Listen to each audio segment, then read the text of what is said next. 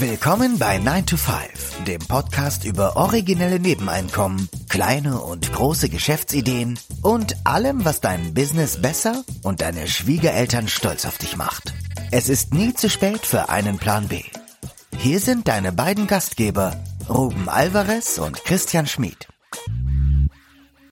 Hallo und willkommen zu einer neuen Episode des 9 to 5 Podcasts. Am Mikrofon der Ruben und mir gegenüber wie immer der Christian. Hallo.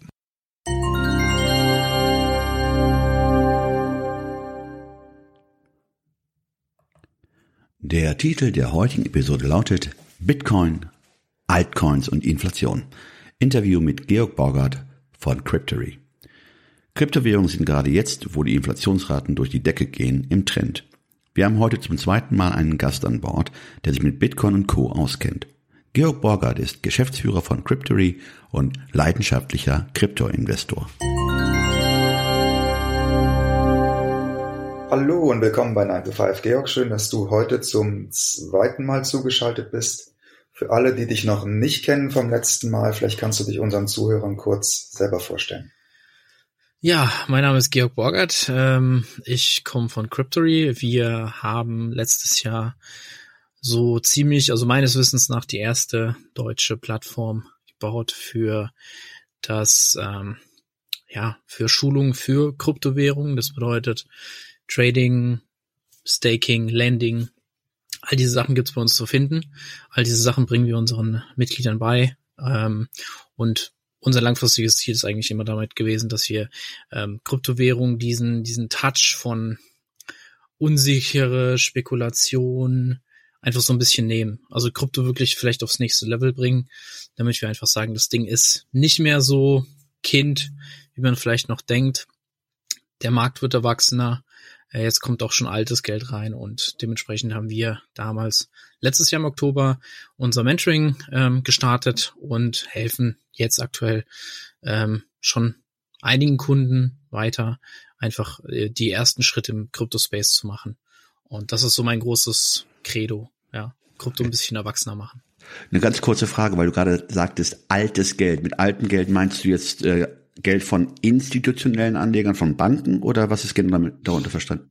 Genau, genau. Also tatsächlich altes Geld. Mit altem Geld meint man das traditionelle Bankensystem, ja, das äh, jetzt einfach Krypto als Investitionsplattform für sich entdeckt. Und ähm, das ist was, was man vor zwei, drei Jahren schon ähm, sich gedacht hat. So wie kann Wall Street zum Beispiel darauf verzichten? Ähm, und äh, ja, da gibt es auf jeden Fall diesen einen Spruch, never underestimate the greed of Wall Street. Also ähm, und das sehen wir halt jetzt aktuell. Also, das heißt, dieses alte Geld will in den Markt rein. Wir sehen ETFs, die schon lange, lange in den Startlöchern stehen, die immer wieder vom, vom, vom SEC ähm, abgeschmettert worden sind, jetzt final endlich angekommen sind. Finde ich, ähm, also für mich ist das auf jeden Fall ein Schritt in die richtige Richtung. Wir äh, sehen halt einfach so ein bisschen so die Geburt einer ganz neuen Asset-Klasse und ich finde das ist auf jeden Fall spannend und äh, das darf man jetzt auch nicht mehr einfach abnicken, wie man das vielleicht 2015, 2017 noch, noch gemacht hat. Wir sind deutlich weiter. Da habe ich noch eine kurze Frage zu. Warum hat es so lange gedauert, bis das alte Geld endlich an, an Bord gesprungen ist? Ähm, weil es auch nicht so einfach ist, weil halt ähm, der ganze Sektor Krypto natürlich ähm, nicht reguliert ist und es auch nicht so einfach ist für für ich sage jetzt mal altes Geld diesen Zugang äh, den Kunden zu geben. Ja, also so JP Morgan kann ich einfach sagen, ja okay, alles klar, von heute auf morgen ähm, lassen wir unsere Kunden Krypto handeln.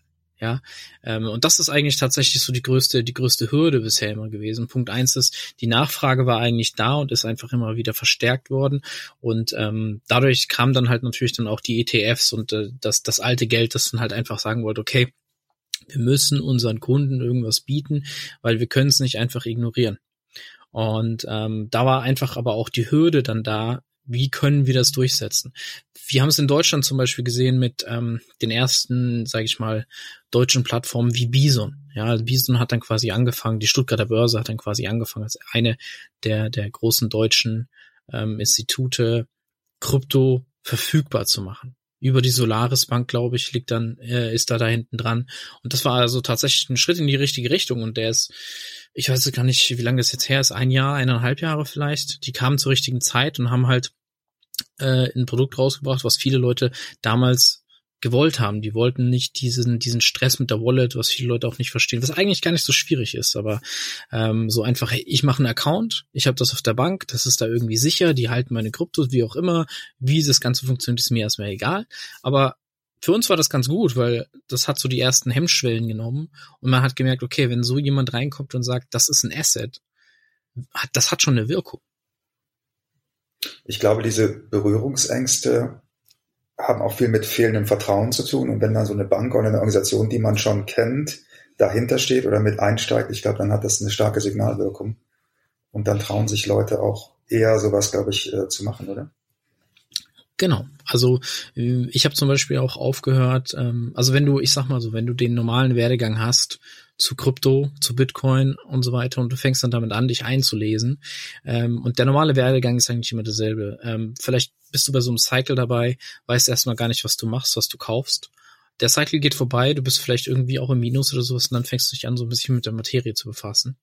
Dann verstehst du, was dahinter ist, dann verstehst du, was da eigentlich gebaut werden kann dann bist du sehr erstaunt, dass, ähm, dass nur du das siehst und dass es sonst keiner sieht. Und dann fängst du nämlich an, in deiner, in deiner, so war es zumindest bei mir, in deiner unmittelbaren Umgebung, jeden davon voll zu labern und zu sagen, ey, schau mal, da wird einfach, da, da wird was gebaut. Das ist einfach total verrückt. Aber es will keiner hören, weil kein Mensch, kein Mensch hat Lust auf Veränderung.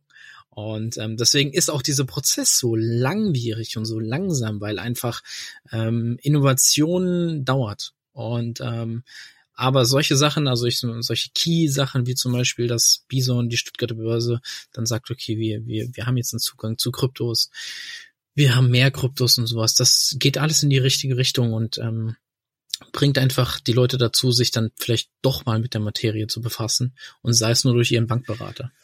In dem Zusammenhang, also war ich ja erstaunt. Du sagtest gerade Bison, Stuttgarter Börse. Mhm. Und äh, wir sind ja hier in Deutschland in einem ja, regulierten Markt, insofern, dass die BaFin ja immer gerne äh, mit Argusaugen ja. beobachtet, was wir alle machen.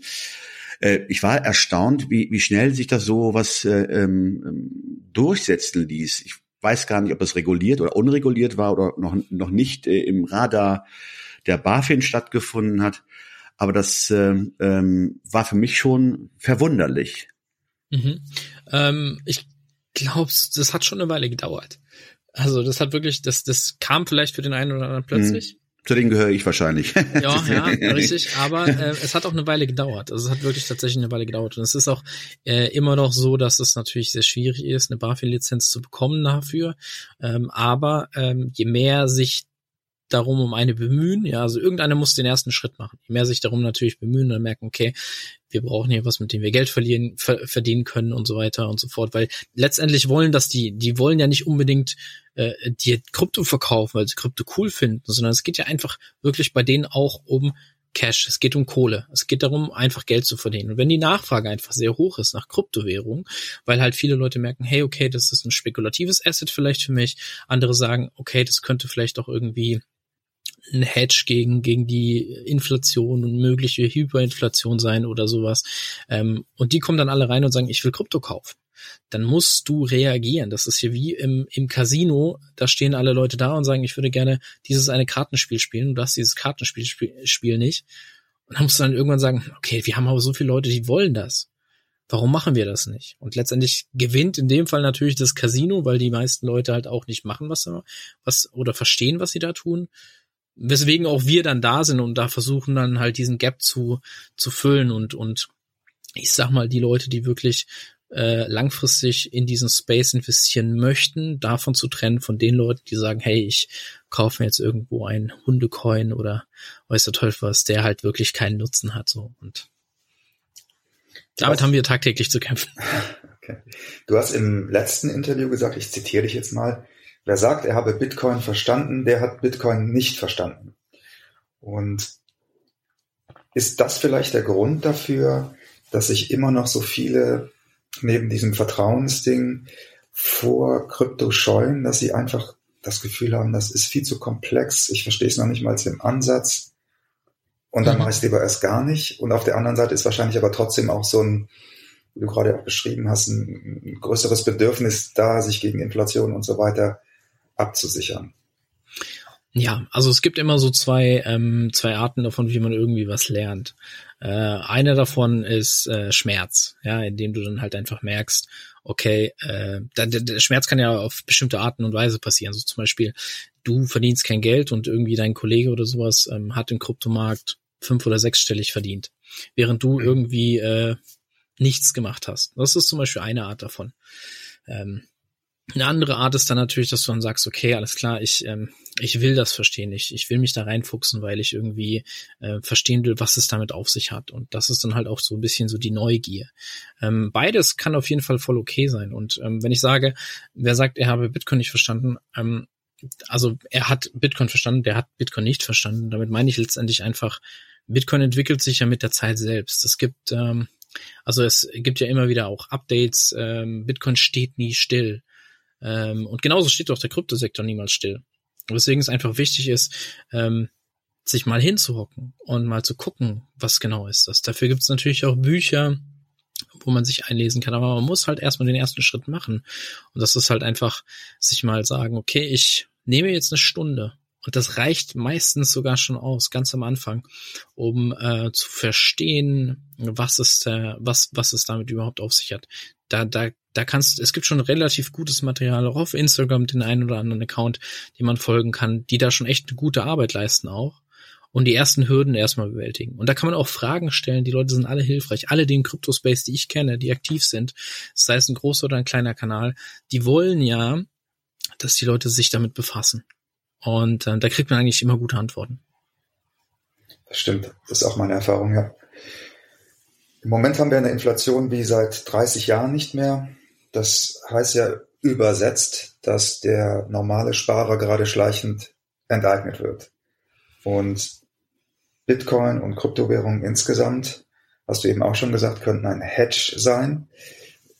Wie, wie kann man sich das vorstellen? Inwiefern sind Bitcoin-Währungen und andere Kryptowährungen eine Möglichkeit, die Inflation ja, auszugleichen oder sogar zu umgehen? Mhm.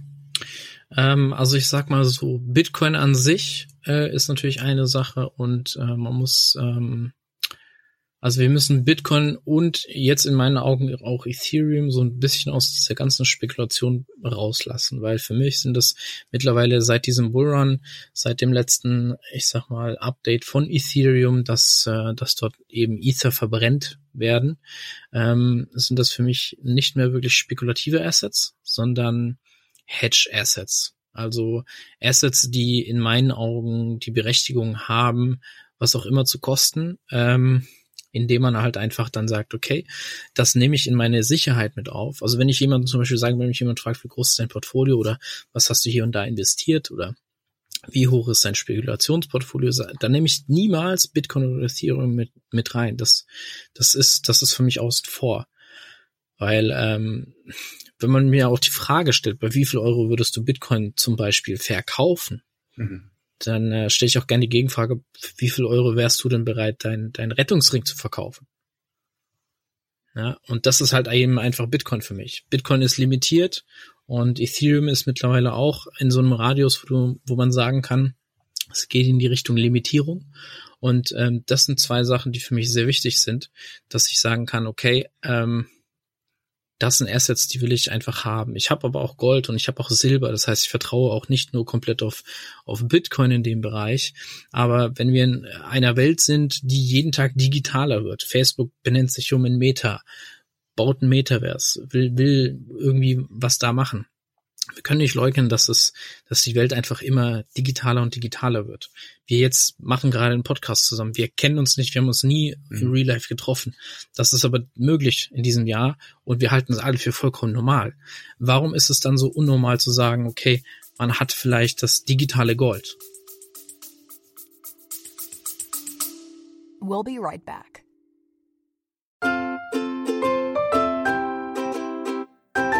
Es ist Zeit für Werbung in eigener Sache. Aber keine Sorge, wir machen es kurz und schmerzlos. Wir, also Christian Schmid und Ruben Albert Barrera, die Leute hinter dem 9-to-5 Podcast, wir haben ein Buch namens Feierabendboss geschrieben. In diesem Buch zeigen wir, dass es möglich ist, deine eigenen Wege zur finanziellen Unabhängigkeit zu gehen, ohne komplizierte Finanzbegriffe oder trockene Ratschläge. Versprochen. 33 realistische Ideen für Nebenjobs sind darin enthalten, die du starten kannst, ohne deine Ersparnisse zu plündern. Es geht darum, dir mehr Optionen zu bieten, weniger abhängig von deinem 9-to-5-Job zu sein. Denk darüber nach, es deinem Chef bei der nächsten Kaffeepause zu erzählen. Hey Chef, ich werde mein eigener Chef. Feierabendboss ist ab sofort erhältlich. Überall, wo es gute Bücher gibt. Also schnapp es dir und lass uns zusammen auf die Reise gehen. Die du verdienst.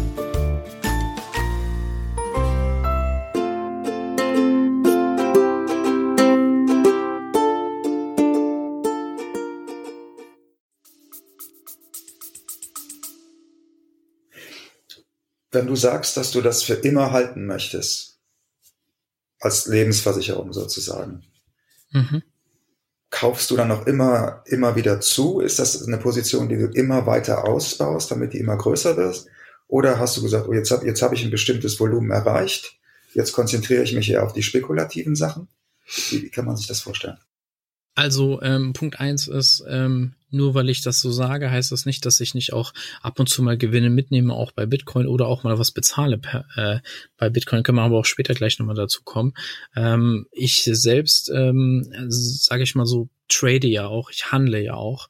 Und dementsprechend sind mir die Zyklen auch bewusst und ich weiß, okay, wir sind aktuell in einem Bullrun und entgegen, im Gegensatz vieler kann ich mir trotzdem auch vorstellen, dass wir ähm, in den nächsten zwei Jahren nochmal in einen Bärenmarkt rutschen. Also es werden jetzt schon wieder Stimmen laut mit, ah, das, äh, die, die komplette äh, äh, Industrie ist jetzt angekommen, das alte Geld ist jetzt da äh, und so weiter. Wir werden jetzt kein Biermarket mehr erleben, so wie wir ihn vorher erlebt haben. Und ich denke mir dann halt einfach nur so, hm, okay, ja, wenn das so ist, freue ich mich, aber ich werde trotzdem auch die Assets, die ich im Bärenmarkt akquiriert habe, die ich mir gekauft habe, die ich auch langfristig halten wollte, werde ich trotzdem teilweise einfach in Gewinne ummünzen, um mir dann in einer Bärenmarktphase, äh, wenn Bitcoin vielleicht mal wieder 30, 40, 50 oder 70, 80 Prozent korrigiert über Monate, einfach noch mehr, noch mehr Bitcoin zu kaufen. Also einfach antizyklisch denken, antizyklisch handeln und das können sehr viele Leute nicht. Mhm. Eine Frage noch mal kurz, kurz zurückgerudert. Äh, du hast ja gesagt, Bitcoin ist ja limitiert auf 21 Millionen Token, die man produzieren kann. Und hast auch dann ähm, Ethereum genannt, die auch eine, ja, eine Art Algorithmus eingebaut haben neuerdings. Oder wie begrenzt mhm. sich denn Ethereum jetzt äh, in dem, dieser Geschichte? Also Ethereum begrenzt sich einmal ähm, nicht wirklich, wenn man es mal so nimmt, ähm, aber durch diesen Burning-Effekt, den die jetzt eingebaut haben in dem letzten Update, ähm, was alles der Weg ist zu Ethereum 2.0, heißt das eigentlich nichts anderes wie, dass sehr, sehr, sehr viel Ethereum oder Ether, die Währung im Ethereum-Netzwerk, verbrannt werden. Ja, also quasi, die werden einfach verbrannt und das limitiert das Ganze dann auch schon. Wenn du jetzt dann dazu übergehst, dass du noch mehr Netzwerkkommunikation ähm, hast bei Ethereum und das ist einfach so, es wird unheimlich, unheimlich viel auf Ethereum gebaut, trotz auch der hohen Kosten für Transaction Fees und so weiter und so fort. Du hast die NFTs, du hast DeFi, alle möglichen Plattformen. Äh, die Nachfrage ist einfach unendlich hoch. Ja, und ähm, das allein, weil, weil, weil das ist für mich einfach jetzt kein Asset mehr zum, zum Spekulieren, war es vorher. Und ähm, aber auch Ethereum kann ich mir noch mal vorstellen, dass das generell über die nächsten Monate auch mal oder Jahre, ja, wird mich jetzt vielleicht eine ein oder andere auslachen, aber ich kann mir auch wieder dreistellige Beträge vorstellen bei Ethereum, absolut mhm. problemlos. Mhm. Wie verbrennt man Ethereum oder welche Ether oder Ether werden denn verbrannt? Ähm, also da gibt's bestimmte Imple äh, Implementierungen im äh, äh, im Ethereum-Protokoll, was einfach dafür sorgt, dass, ähm, dass e Ether verbrannt werden. Ich rein vom technischen Aspekt haben wir bei uns im Team Leute, die das deutlich besser erklären können wie ich. Ähm, ich mache bei uns eher so den DeFi-Kram, aber ich sag mal so, OpenSea zum Beispiel verbrennt aktuell, also OpenSea ist diese Plattform, auf der du N äh, NFTs, NFTs handeln kannst. Minden, ja. also quasi erstellen kannst, handeln kannst, verkaufen kannst, weiterverkaufen kannst und sowas. Und die verbrennen aktuell am meisten Ethereum, weil einfach da sehr viel gehandelt wird mhm. insgesamt und einfach durch jede Transaktion, die du Ach dann so, so hast. Jetzt, jetzt verstehe ich. Also je mehr gehandelt wird, desto mehr musst du ja auch äh, Fees äh, entrichten und dadurch. Äh, und ein Teil davon wird ja. immer verbrannt, ja. Ah, okay, alles klar. Das diese okay. Gas-Fees, die du meinst? Ja, aber die benutzt du ja eigentlich zum Bezahlen für das Netzwerk. Aber ein Teil der Gas-Fees wird dann halt eben entsprechend genommen. Mhm. Und ein Teil davon wird dann halt einfach letztendlich verbrannt. Es gibt da auch ähm, Kanäle, die sich eigentlich nur dann damit befassen und ähm, da gibt's, gab's halt auch schon Statistiken, wo das eigentlich ins Negative gerutscht ist. Das bedeutet, sagen wir, du produzierst, ich sag, vereinfacht gesagt, 100 Ethereum in einer Stunde und es werden 102 Ethereum in der Stunde verbrennt, bist du ja deflationär. Und ähm, da, diesen, diesen, diesen Ticket hatte Ethereum schon ein paar Mal erreicht. Weswegen es für mich jetzt halt ähm, nicht mehr wirklich so zum spekulativen Asset mehr gehört. Seit der letzten Episode übrigens. Vorher war das noch nicht so. Das stimmt. Mhm. Vielleicht weißt du zufällig den heutigen Bitcoin-Kurs oder ungefähr, dass wir das mal markieren? 60.200 Dollar. 60.200 Dollar, okay. Das ist vielleicht auch mal historisch irgendwann ganz interessant. Jetzt müssten wir nur mal nachschauen, wo der Bitcoin lag, als wir die letzte Episode aufgenommen haben. Wann haben wir denn das letzte Mal gesprochen? Ich glaube, das war im März. Ich kann mal gucken. Im März, im März. Ich glaube unter 50. 51.000, ja. ja. Wir sind aber ähm, auch da nochmal runtergerutscht auf 30.000, wo alle, alle Leute ah, ja. geschrien haben, Bärenmarkt, Bärenmarkt. Und jetzt aktuell auch seit, ähm, wir haben ja jetzt gestern paar Drops gehabt, acht Prozent. Jetzt werden auch schon wieder Stimmen laut. Gehen wir jetzt in den Bärenmarkt über. Und die bullische Struktur ist erstmal ungebrochen. Also für mich, äh, ich habe sogar bis Level 44.000 Dollar, habe ich immer noch bullische Szenarien im Kopf. Okay, jetzt gibt's neben dem Spekulieren mit Kryptowährungen gibt's noch gibt's ja noch andere Möglichkeiten, mit Krypto sozusagen Geld zu verdienen. Vielleicht können wir die jetzt auch mal vorstellen. Das eine ist äh, Staking und das andere ist Lending. Mhm. Wie, wie funktionieren diese beiden Geschichten? Ja, ähm, ich sag mal so, wir haben, also je nachdem, mit wie viel Cash man auch unterwegs ist, gibt es da ähm, risikobehaftetere Sachen und ähm, sicherheitsbehaftetere Sachen. Ja, bedeutet, ich würde jetzt zum Beispiel jemanden äh, mit, mit sechsstelligen Beträgen zu was anderem raten, wie jemanden mit, der einfach sagt, okay, ich will jetzt einfach, ich, Risiko kann ich mir gut, gut vorstellen, aber er ist jetzt einfach nur vierstellig oder fünfstellig unterwegs. Staking und Lending, auch da gibt's wieder Protokolle, die ähm, sehr einfach funktionieren, wo man das Ganze zentralisiert machen kann. Ich habe zum Beispiel auf, äh, auf Instagram auch schon mal ein Video dazu gemacht, wie ich ähm, einen Teil Polkadot zum Beispiel habe, besitze und das Ganze auf Kraken in Staking gebe, wo du eben das Ganze dir vorstellen kannst wie so eine Dividendengeschichte. Ich krieg dort 12% auf meine, auf meine Polkadots. Die werden ausgezahlt in Polkadot, also in Dot. Und ähm, alles, was ich mache, ist, ich gehe hin, ich sage, okay, nimm diese, ich glaube, das waren 220 Dot, die ich da hatte, ähm, nimm diese 220 Dot, steck die in Staking, äh, ich kriege dafür 12 Prozent. Jetzt äh, ist das natürlich eine Art davon, hat ähm, 12 Prozent übers Jahr gesehen, ja. Um, die kriege ich ausgeschüttet und die ähm, kann ich dann wieder direkt wieder ins Staking packen.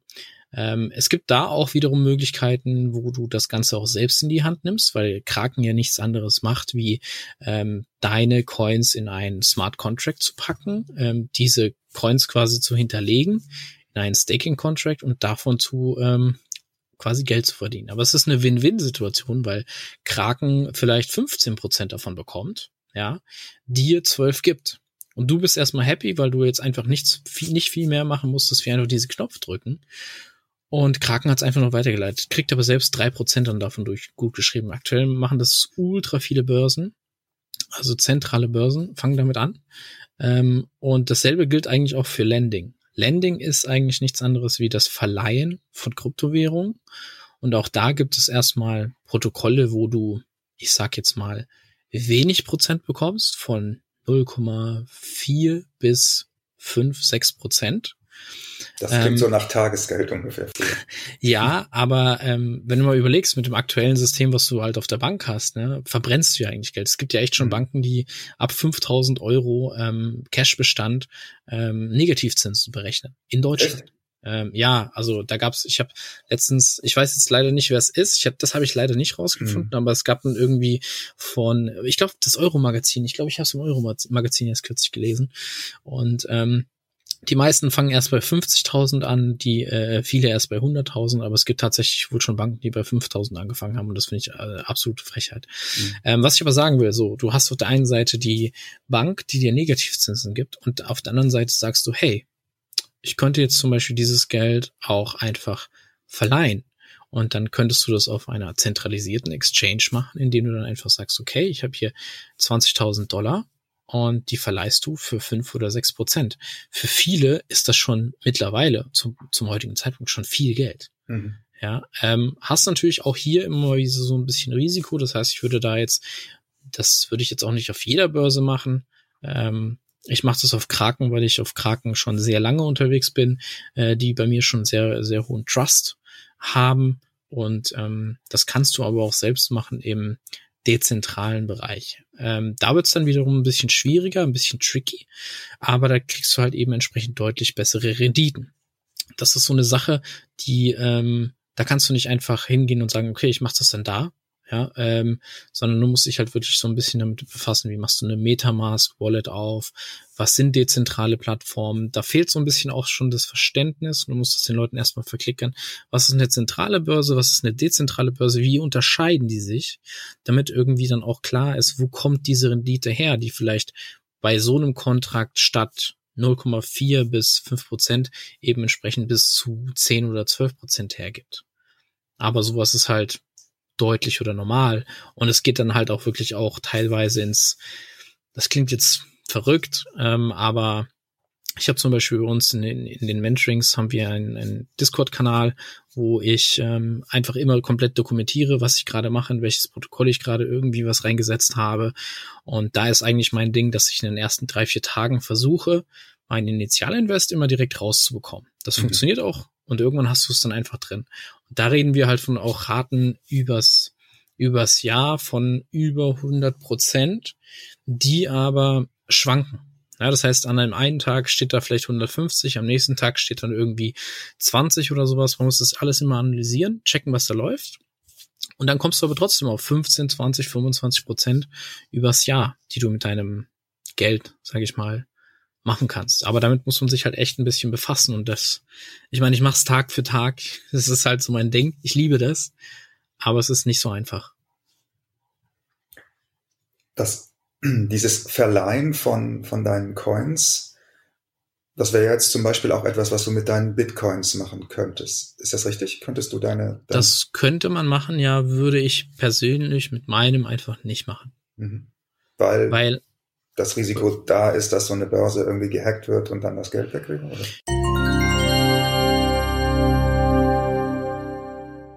Die Antwort auf diese Frage erfahrt ihr in einer Woche. Wie immer, gleiche Zeit, gleiche Stelle, gleiche Welle. Das war 9 to 5, der Podcast von Christian und Ruben. Alle in der Episode erwähnten Links findet ihr in den Show Notes auf 9to5.de.